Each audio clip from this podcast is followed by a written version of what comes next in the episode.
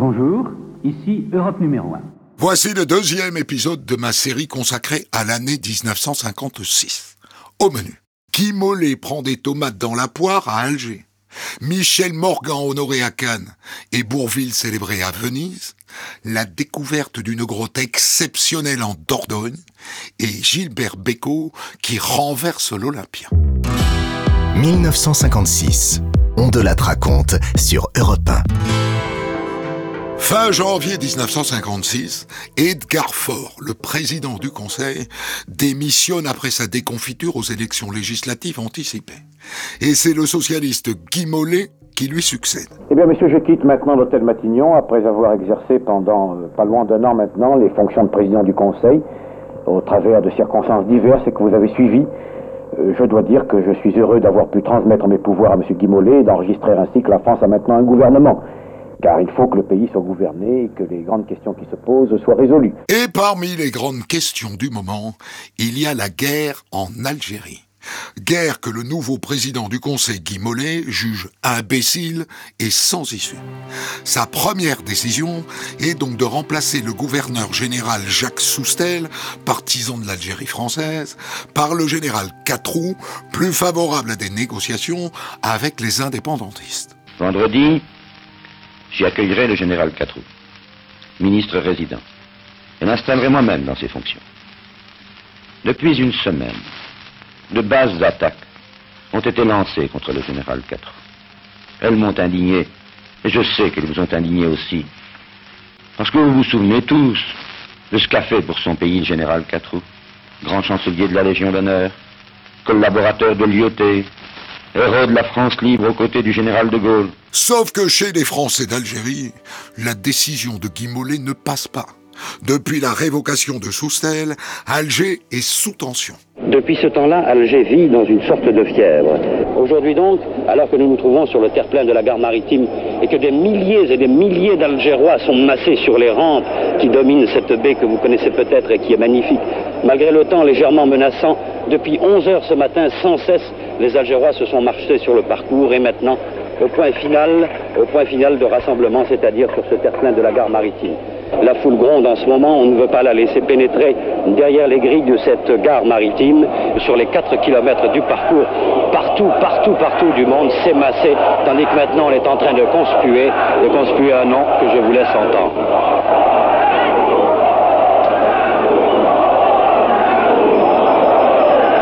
Le gouverneur général vient de pénétrer maintenant dans l'enceinte de la gare maritime, tandis que les, clairons résonnent et que la foule scande sous avec nous. Des à chevaux.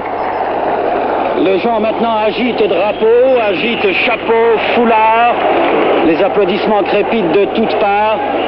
Le ton monte dans les cris à l'adresse du gouverneur. On voit par-dessus la foule, je vois des mouchoirs blancs, je vois des chapeaux. Véritablement, c'est aujourd'hui une manifestation, comme je dois le dire, de mémoire d'Algériens. Je n'ai encore jamais eu l'occasion de voir Et à la gare maritime où il venait embarquer, les Algérois se pressaient sur sa route à tel point qu'il dut prendre place sur une voiture militaire.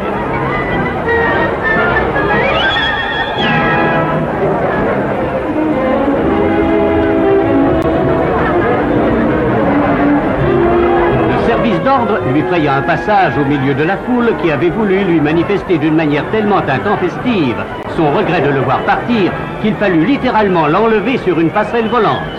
Le 6 février 56, quatre jours après le départ de Jacques Soustel, Guy Mollet arrive à Alger. Il accompagne le nouveau gouverneur dans sa prise de fonction. Le cortège est maintenant sur le point d'arriver. Vraiment, l'atmosphère d'Alger est oppressante. Les gens sont massés, vous les voyez manifester. Les figures sont tendues, encadrées. Les gens sont encadrés par des, troupes en casque. Euh, la foule couvre la fanfare euh, de la garnison qui rend les honneurs. Euh, voici maintenant la Delahaye du président du Conseil. Monsieur Guy Mollet descend. Il est pâle. Il est précédé d'une centaine de journalistes environ, qui sont tous euh, assez mal à l'aise si j'en juge par leur physionomie.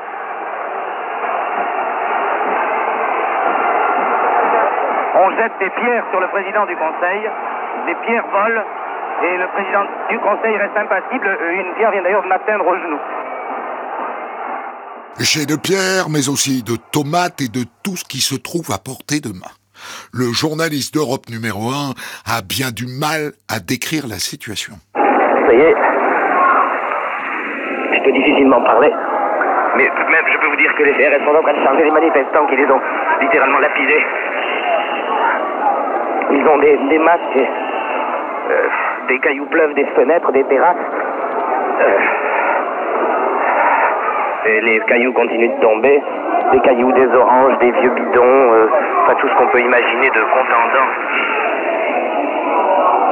et ça y est, voilà. Tandis qu'un officier de police se présente les bras levés près des manifestants, près des manifestants pour leur demander de partir. Et que les cailloux continuent de pleuvoir. Les CRS remettent leur masque, tandis que, euh, personnellement, je m'excuse d'être obligé de me retirer. Je ne peux absolument plus parler et même plus voir car je pleure. Le reportage est brutalement interrompu et il faut attendre plusieurs jours pour connaître la suite, c'est-à-dire le renoncement du général Catrou. Mon général, certaines informations parues dans la presse laissent entendre que Monsieur le Président du Conseil vous aurait suggéré de donner votre démission de ministre résident en Algérie. Je dément catégoriquement, une fois de plus, les informations suivant lesquelles ma démission m'aurait été suggérée par Monsieur le Président du Conseil. Je précise que j'ai pris spontanément la décision de me retirer le lundi 6 février à 16h15 et que j'en ai avisé à 16h45 par téléphone M. Guy Mollet qui a bien voulu me rendre ma liberté. Et c'est finalement le général Robert Lacoste, un partisan de l'Algérie française, qui est nommé.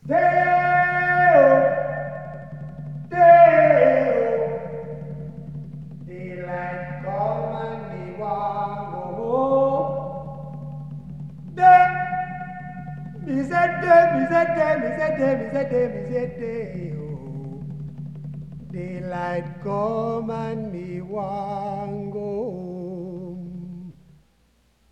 Work all night and a drink a rum. Daylight come and me want go home. Stack banana till the morning come.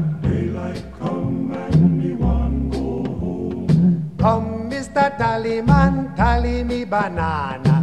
Daylight come and me want go home. Come, Mr. Tallyman, tally me banana. Daylight come and me want go home. Live six foot, seven foot, eight foot bunch. Daylight come and me want go home. Six foot, seven foot, eight foot bunch.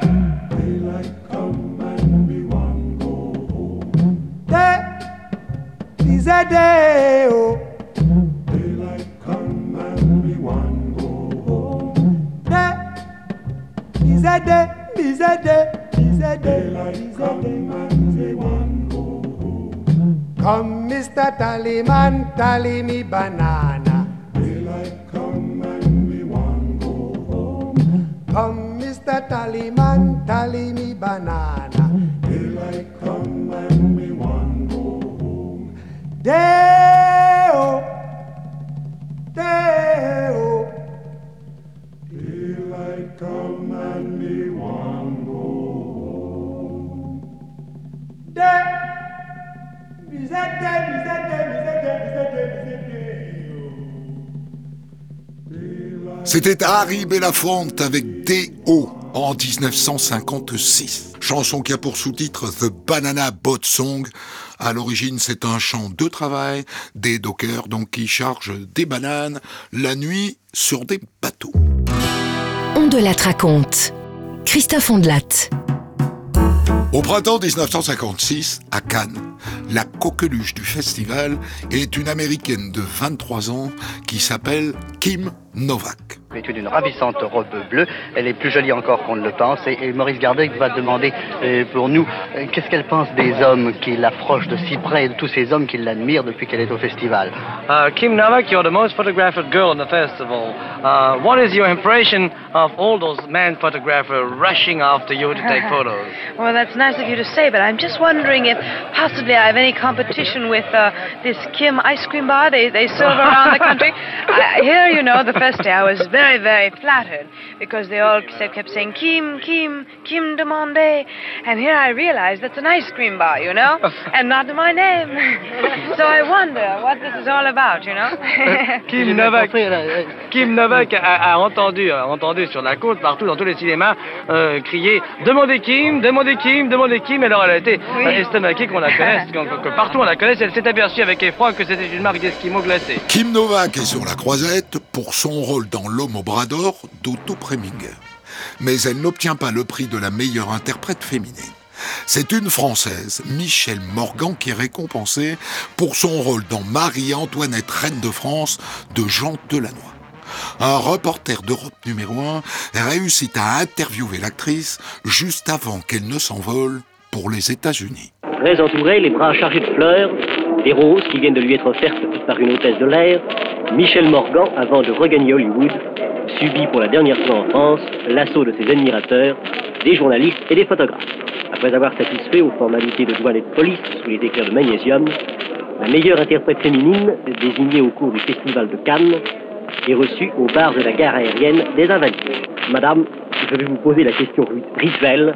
Et quels sont vos projets? Eh bien, tout d'abord, euh, rencontrer mon mari à New York, avec lequel je vais passer quelques jours, voir les pièces de théâtre, et le musical. Ensuite, rentrer par le train à Hollywood, où euh, je vais retrouver mon, mon, bébé, mon petit garçon. Ensuite, j'ai deux films après, et je reviendrai probablement au mois de juillet de l'année prochaine à Paris. Durant l'hiver 1956, cette fois, c'est à Venise que ça se passe, pour la Mostra de Venise. Le comédien français Bourville est nommé dans la catégorie meilleure interprétation masculine pour son rôle dans la traversée de Paris. Regarde, moi, avant la guerre, j'étais chauffeur de taxi. Chômeur aussi si je volais. Seulement toi, tu te laisses aller. Moi, je me laisse pas aller. D'autant plus que celui qui se laisse aller, il peut dire adieu aux gonzesses, hein Hein? Oh, les gonzesses. Oh, Lili, fais pas l'innocent. Tu crois que je t'ai pas vu avec ma femme? Non, mais t'es pas malade. J'avais les mains sales, elle m'a passé un petit bout de savon, puis c'est tout, quoi. Ah Il faut dire qu'en 1956, Bourville est surtout un acteur comique. Et rares sont ceux qui le croyaient capable de s'imposer dans un rôle dramatique. Au cinéma, ben, je ne sais pas. Je Moi, je voudrais faire, continuer à faire rire avec des bons films comiques. Puis, de temps en temps, faire un, un film plus sérieux. Quoi. Mais ça... Vous ne pourriez pas jouer une œuvre dramatique Ça vous Complètement dramatique, non. Vous ne sentiriez pas votre aise bah, Non, parce que, vous savez...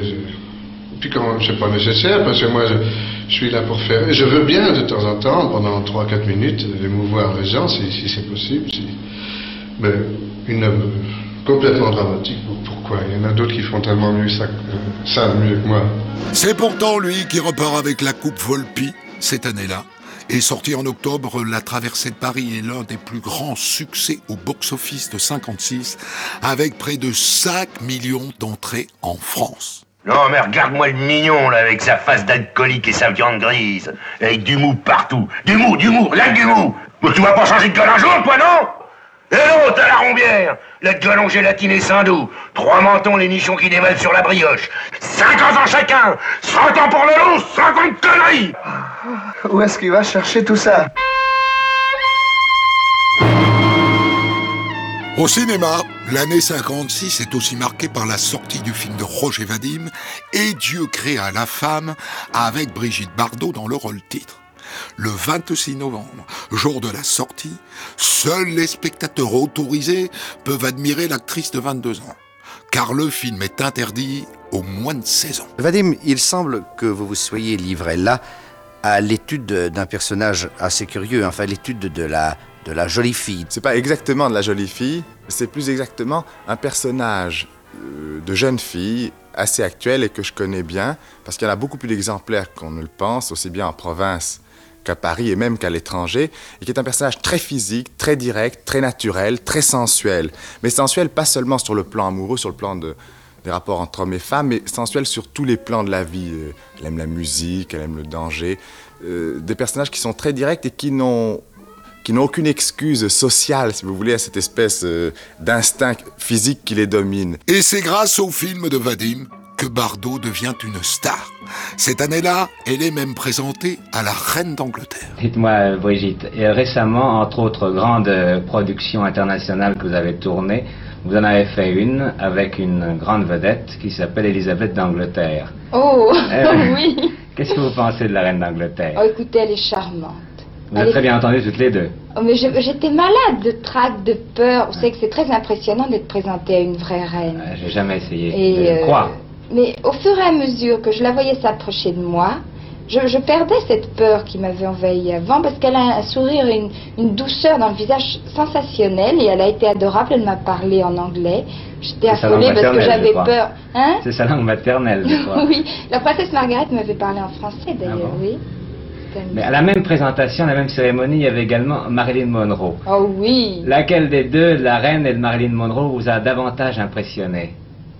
Bah, écoutez, vous, vous exagérez quand même de comparer une reine et Marilyn Monroe. Remarquez, elles sont toutes les deux très célèbres, chacune dans leur genre. Bebop Lula, she's my baby. Bebop Lula, I don't mean my baby. Bebop Lula, she's baby. I don't mean my baby. Bebop Lula, she's my baby, my baby, my baby. Well, she's the gal in the red blue jeans. Uh, She's the queen of all the teams. Uh, She's the woman that I know. Uh, She's the woman that loves me so. Say, Lula, she's my baby.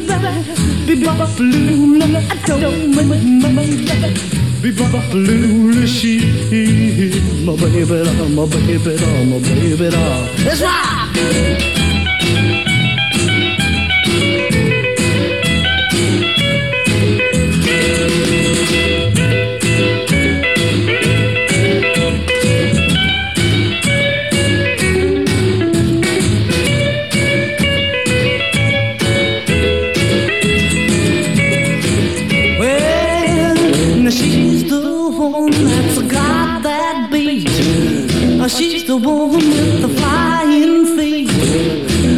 The one that walks around the store.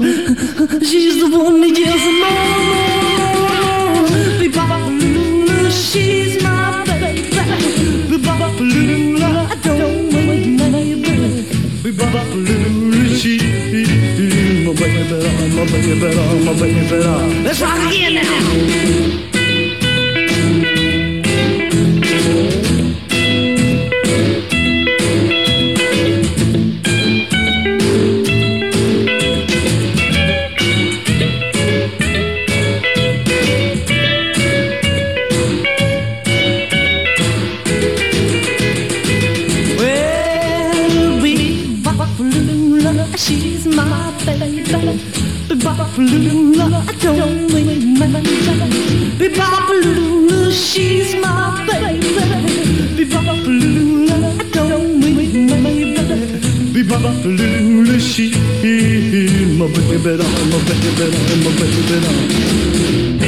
C'était Gene Vincent avec Bebop Lula en 1956.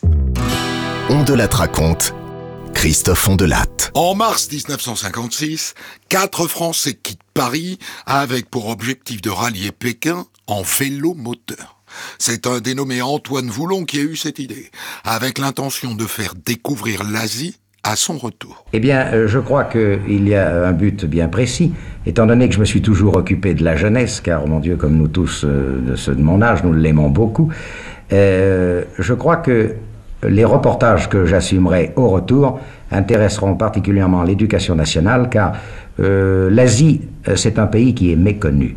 On croit connaître l'Asie, mais dans le fond, on ne la connaît pas du tout. Et vous en parlez en connaissance de cause, car je crois qu'il y a euh, très peu de temps, vous avez accompli le raid Paris-Tokyo sur un vélomoteur. Sur dans un le- cyclomoteur. Sur un cyclomoteur. C'est ça, oui. Après le Japon, Antoine et ses compagnons de voyage ont prévu de traverser le Pakistan, les Indes et la Birmanie. 35 000 kilomètres à travers 12 pays. Vous me disiez tout à l'heure que vous partiez avec 11 visas et qu'une autorisation pour euh, l'entrée en Chine communiste vous attendait à, la- à New Delhi. Oui. Et vous, vous rentrerez par Moscou, c'est-à-dire vous rentrerez de, de Chine communiste en URSS Euh, je et pense reviendrez nous- en France. Je pense que nous pourrons revenir par Moscou directement. Eh bien, euh, je vais vous demander quelques détails. Vous allez faire ce, ce voyage sur des cyclomoteurs de 50 cm3, ce qui équivaut à quoi en chevaux? Eh bien, un cheval et demi, un cheval trois quarts environ. Vous roulerez à quelle vitesse moyenne? 35 km. C'est-à-dire que vous allez rester 1000 heures sur votre vélomoteur. Euh, automatiquement. Ils partent à 4 depuis le parvis de la cathédrale Notre-Dame de Paris et 175 jours plus tard, ils reviennent à 2.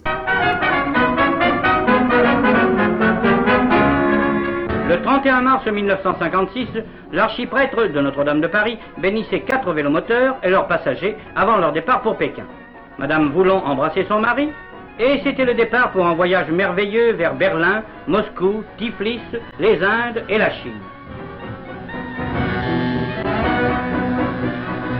175 jours plus tard, au kilomètre zéro du parvis de Notre-Dame, Antoine Voulon et Jasselot, le seul rescapé d'une aventure extraordinaire vécue sur 35 000 kilomètres, retournent aux joies plus simples mais bien méritées du foyer parisien.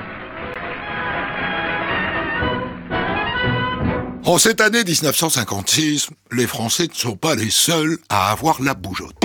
Cette fois, l'aventurier est danois, et après être passé par les Pays-Bas et la Belgique, le voilà qui débarque en bateau Je me trouve en bateau sur la Seine. Et oui, sur la Seine, tout près du pont d'Austerlitz, pratiquement sous les arches du pont. En face de nous, euh, là-bas, de l'autre côté, la péniche de l'armée du salut, un peu plus loin, la cathédrale Notre-Dame et des péniches tout autour.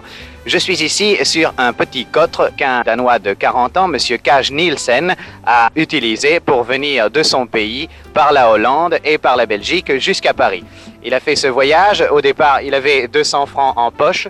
Il avait même, euh, lorsqu'il est arrivé à Paris, un petit chat noir qu'il appelait Sucy, mais ce chat noir a disparu. Et M. Nielsen est très malheureux, je pense. Kaj Nielsen n'a pas débuté son voyage en solitaire.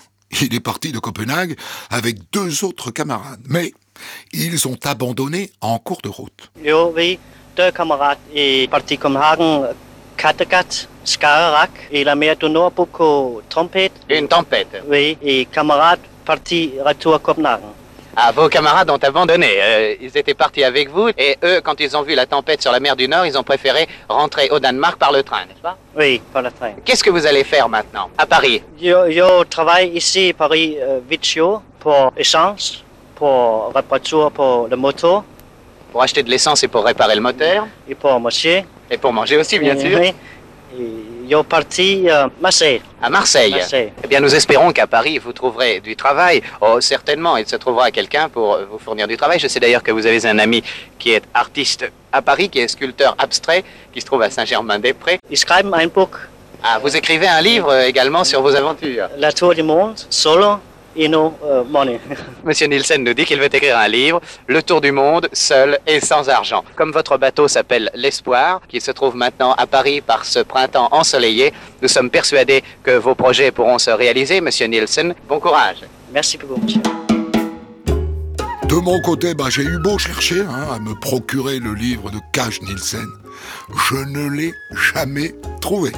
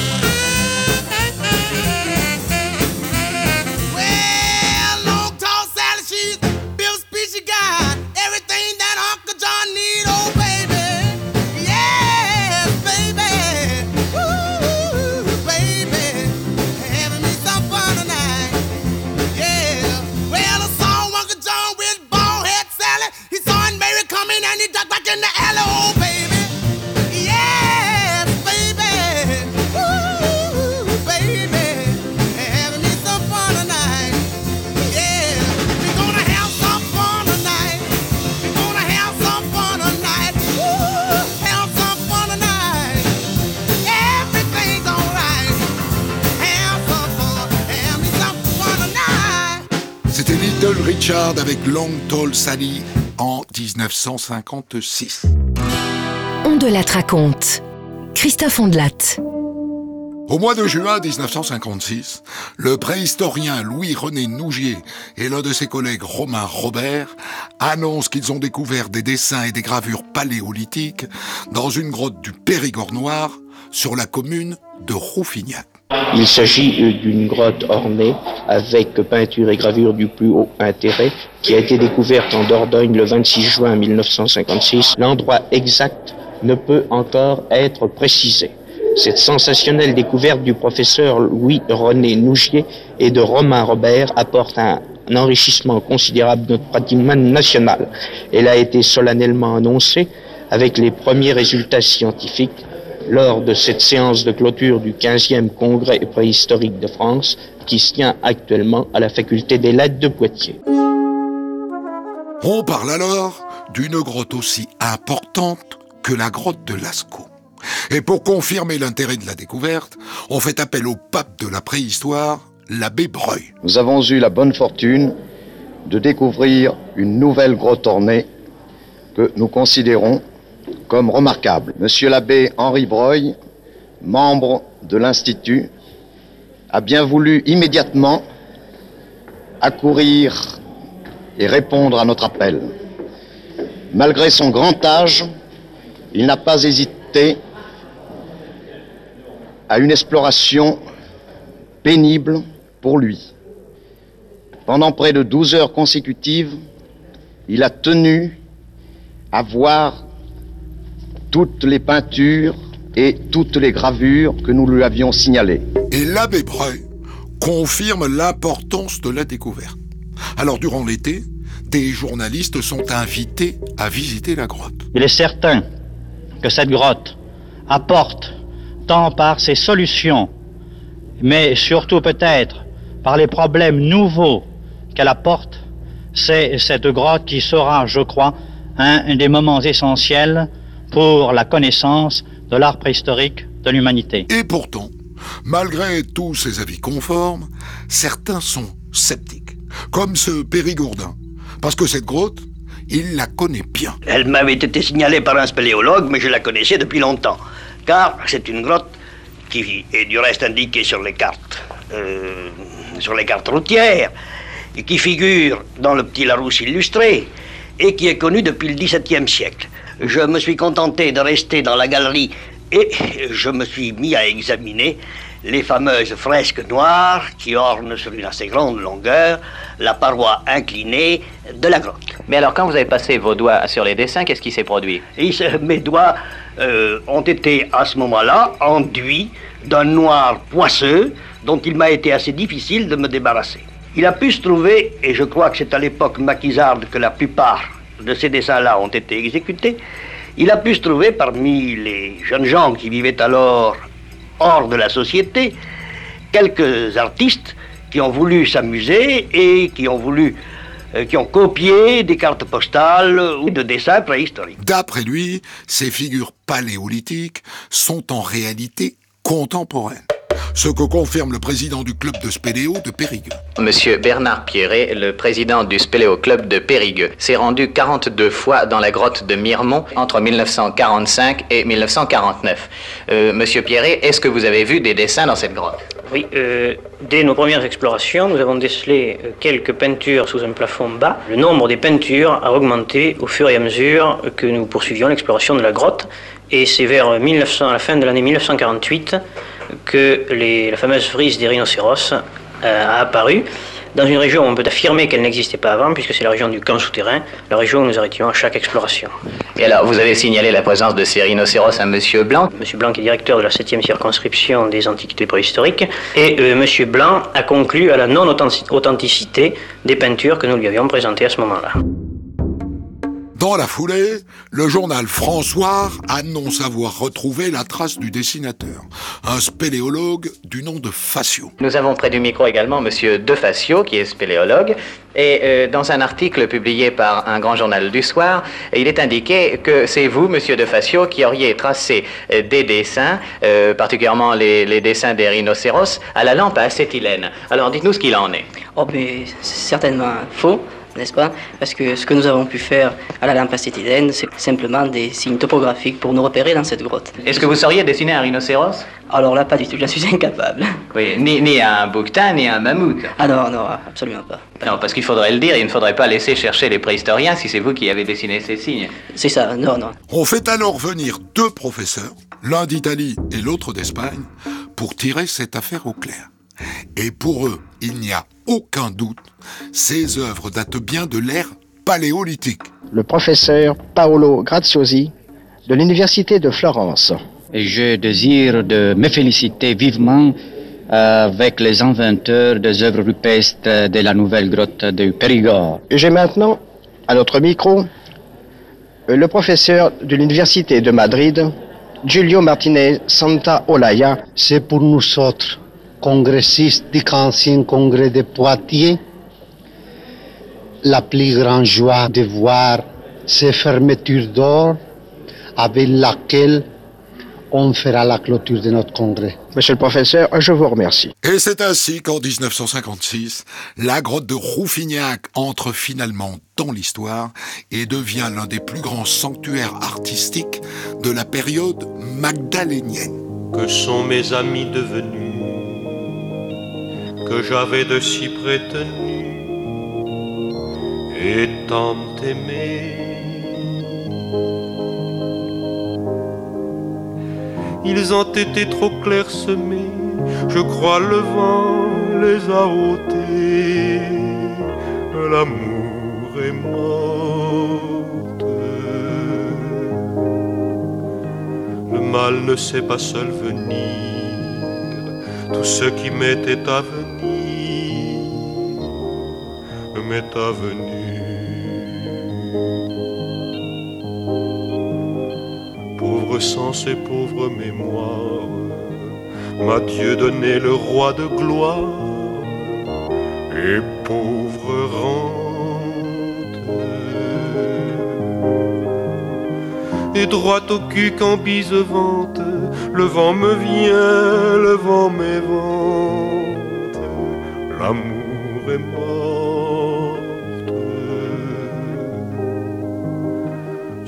Sont amis que vent emporte, et ils vantaient devant ma porte, les emporta.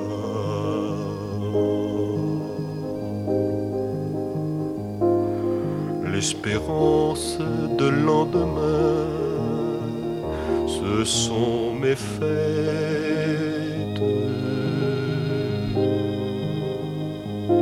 Léo Ferré avec Pauvre Rutebeuf en 1956. C'est Ferré lui-même hein, qui a adapté en français moderne les poèmes de Rutebeuf qui datent du XIIIe siècle. On de la raconte, Christophe Ondelatte. En cette fin d'année 1956, Gilbert Bécaud est à l'affiche de l'Olympia pour une série de concerts. Et il fait salle comble tous les soirs. Mais un jour, en sortie de scène, il tombe. Et le lendemain, la presse l'annonce mal en point, malade, et peut-être même mourant. Europe numéro 1 s'empresse d'aller vérifier l'info au domicile du chanteur.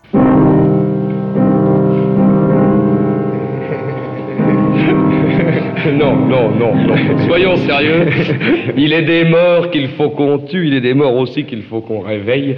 Euh, L'un de ces morts s'appelle Gilbert Bécaud, que la presse avait prématurément enterré.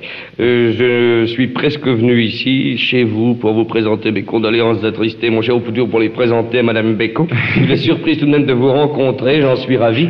Euh, somme toute, vous n'êtes pas tellement mal en point. Enfin, ce- ce- Mais non, mais je vous avouerai, puisque parlons de choses sérieuses maintenant, c'est que périodiquement, où on... Vous êtes sérieux ben, Euh, ça m'arrive. Vous mourrez. Tenez, regardez-moi. Vous mourrez jeune. C'est charmant. je ne vous retiens plus. hein. non, euh, périodiquement, on a l'habitude de, de m'enterrer ou de, ou de, ou qu'il m'arrive des drames. Oui, bah, c'est une bonne chose. Euh, oui, il paraît que ça rallonge la vie, tant mieux. Donc, je- non, euh, j'ai tout simplement fait une petite chute en sortant de l'Olympia l'autre jour, et mon Dieu, j'en ai parlé à personne parce que c'est une, petite chose, rien du tout. Je me suis déplacé quelques vertèbres, c'est tout, dans le dos, pas, et on m'a remis ça en place tout de suite. Plus de peur que de mal donc, et Gilbert Bécaud est de nouveau sur scène le lendemain. Vous allez, vous allez voir. C'est très joli. C'est de qui C'est de qui Pierre Delanoë. Les paroles sont de Pierre Delanoë. Ça ne me surprend d'ailleurs pas car c'est tout à fait excellent. Dans ce tour de chant de l'Olympia, combien de chansons nouvelles 4 ou 5. Et des auteurs nouveaux Absolument pas, je ne change jamais d'auteur. Vous êtes fidèle Je suis fidèle, comme ils le sont d'ailleurs. C'est toujours Pierre Delanoë, Louis Amade. Alors, vite, vite, Oui. un petit motif, un petit mot euh, sur une de vos dernières chansons. Ça s'appelle Mon cœur éclate, comme les vertèbres. Mon cœur éclate, il a envie de jouer et de s'éparpiller en cent mille folies. Mon cœur explose de trop vouloir aimer. J'ai envie de chanter pour un non, pour un oui, etc., etc. En cette fin d'année 56, le chanteur s'apprête aussi à avoir les honneurs du grand écran. Marcel Carnet l'a engagé pour jouer dans sa comédie musicale Le pays d'où je viens. Ah, parce que toi, tu es très futé. Tu as compris tout de suite que je tiens à envoyer du Père Noël. Tout de suite? Eh bien, tu vois, l'amour, c'est comme le Père Noël. Il faut y croire. Et quand on y croit, il arrive. Mais à peine Beko embauché que Carnet regrette son choix. Euh, euh, Marcel Carnet, qu'est-ce que vous pensez de Gilbert Bécaud Il était, Est-ce qu'il était à l'heure?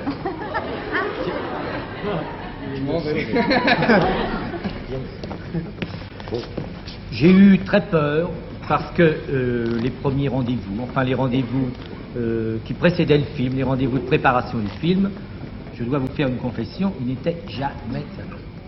Jamais, jamais. c'est bien. C'est ce que j'ai dit. Eh bien, j'ai dit avec le producteur, j'ai dit, ça commence bien. Et puis, euh, à ma grande surprise, le premier jour de tournage, Gilbert est arrivé à l'heure. J'ai dit, c'est le premier jour, naturellement. Et puis, ça a continué par suite.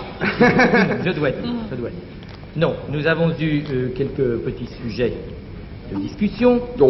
Parce que euh, vous avez peut-être remarqué, euh, Gilbert est un peu nerveux. Ah, parce que vous n'êtes pas nerveux non. non. non, non, non, non, non. C'est non, pas, non, non. c'est pas du tout ce que je veux dire, c'est pas du tout ce que je veux Ah, dire. Mais bon. enfin, nous étions deux nerveux et euh, il y a eu quelques petites frictions, très gentilles, très amicales d'ailleurs, parce que je suis ici ce soir. Lors de la promotion du film, Marcel Carnet, un brin revanchard, n'hésite d'ailleurs pas à titiller Beko en sa présence. Enfin bref, j'ai trouvé, je vous disais, un collègue qui, en plus euh, de, son, de son travail de cinéaste amateur, avait été président de ciné-club, enfin adorait le cinéma, et adorait tellement le cinéma que je ne le trouvais jamais euh, concentré, absorbé par la scène du moment, mais toujours dix scènes en avant, dix, dix scènes plus tard, ce qui provoquait un petit peu mon irritation. Je lui disais, écoute Gilbert, tu fais ça, à ce moment-là tu arrives là. Il me disait, dis donc, qu'est-ce que tu penses de la scène de la sacristie? Est-ce que je ne pourrais pas faire ça ou ça? Ce qui évidemment me, me- me gênait beaucoup et m'ennuyait beaucoup, me préoccupait beaucoup. Et sur le plateau, en plus d'arriver en retard et de manquer de concentration, Beko a trouvé amusant de filmer les coulisses avec sa propre petite caméra. Et ça aussi, ça a agacé le réalisateur. C'est un garçon, il n'en a pas l'air comme ça, euh, qui fait souvent des infidélités au musical, qui tourne des films, qui tourne des films d'amateurs, qui tourne beaucoup de films. Et il faut que je vous dise une chose, c'est que moi j'ai tourné le pays d'où je viens, et en même temps lui tournait le pays où je suis. un film d'amateur sur les prises de vue, sur, je m'excuse, sur notre serviteur, j'en suis pas plus fier pour ça, parce Oh que non. je crois qu'il a une collection de gros plans et euh, assez sensationnel, je dois dire, J'en un genre un peu péjoratif. J'en ai un qui a- oui, oui, et euh, chaque fois je voulais lui adresser, non pas une réprimande, une petite observation, lui dire Gilbert, c'est pas bien, faudrait faire ça. il disait Oh attention Marcel, tu sais, j'ai pris un gros plan de toi hier, hein, si je le montre celui-là. Alors évidemment, c'est comme ça que je tiens Marcel Carnet depuis le début du film. Évidemment, Avec je un ne gros plan. plus rien. Je, je dois vous le dire, au- aujourd'hui c'était- la fin du film, le gros plan n'a jamais existé, tellement ça m'a bien servi. Le film Le pays d'où je viens sort le 19 octobre 1956. En plus d'avoir décroché le premier rôle, Gilbert Bécaud a composé la musique du film. Mais c'est un échec aussi bien du côté public que du côté de la critique. Je ne sais pas pourquoi Cette mélodie me fait penser à Chopin. Je l'aime bien Chopin, je jouais bien Chopin chez moi à Varsovie, où j'ai grandi à l'ombre de la gloire de Chopin. Je ne sais pas pourquoi cette mélodie me fait penser à Varsovie.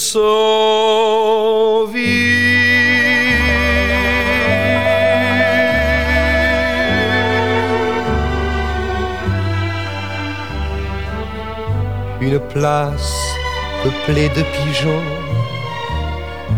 une vieille demeure avec pignons, un escalier en colimaçon et tout en haut mon professeur.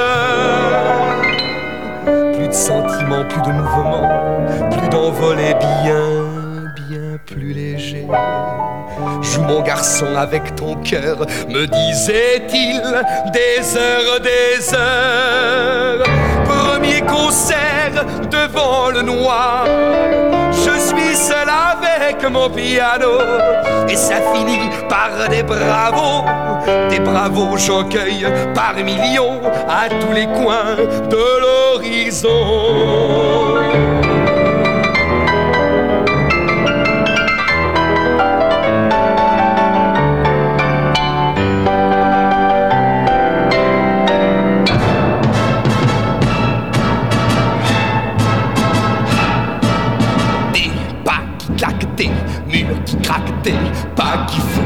Des rues qui coulent. Pourquoi Des jours qui pleurent, des mains qui meurent, des pas qui chassent, des pas qui glacent. Pourquoi le ciel est aussi loin de nous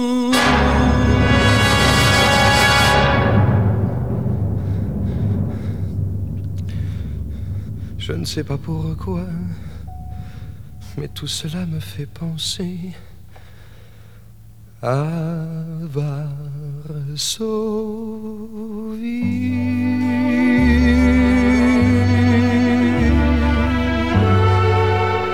Varsovie. Une place peuplée de pigeons, une vieille demeure avec pignons un escalier en colimaçon. Et alors tout en haut,